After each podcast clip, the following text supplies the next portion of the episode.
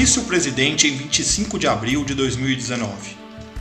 O Brasil não pode ser um país do mundo gay, de turismo gay. Temos famílias.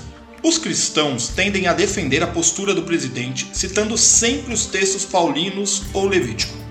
Eu olho para isso tudo e me recordo das palavras de Jesus em João 6, de 35 a 39. Jesus respondeu: Eu sou o pão da vida. Quem vem a mim nunca mais terá fome, quem crê em mim nunca mais terá sede. Mas vocês não creram em mim, embora me tenham visto. Contudo, aqueles que o Pai me dá virão a mim, e eu jamais os rejeitarei. Pois desci do céu para fazer a vontade daquele que me enviou, e não minha própria vontade. E esta é a vontade de Deus que eu não perca um sequer de todos que ele me deu, mas que ressuscite todos no último dia. O presidente é infeliz em sua fala. Vamos ao contexto. Ele estava conversando com jornalistas, comentando o fato do Museu Americano de História Natural de Nova York ter cancelado o evento que prestaria homenagem a ele.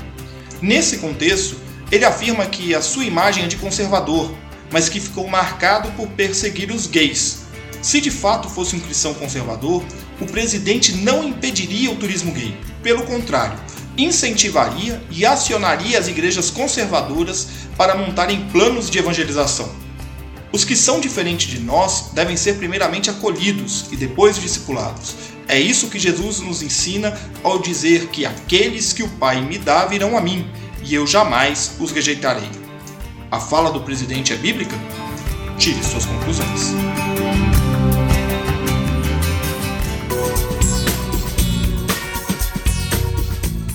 Você acaba de ouvir o É Isso Mesmo? Um podcast do Café com Alecrim, produzido por mim, Giovanni Alecrim, onde eu questiono, à luz da Bíblia, as decisões, falas e atitudes do atual presidente e seu governo. O objetivo é confrontar sempre à luz da palavra.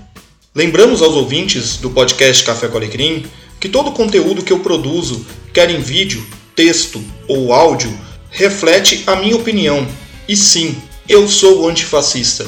Este podcast faz parte da podosfera antifascista. Nós lutamos contra todo tipo de totalitarismo e seguiremos lutando. Continuamos na luta.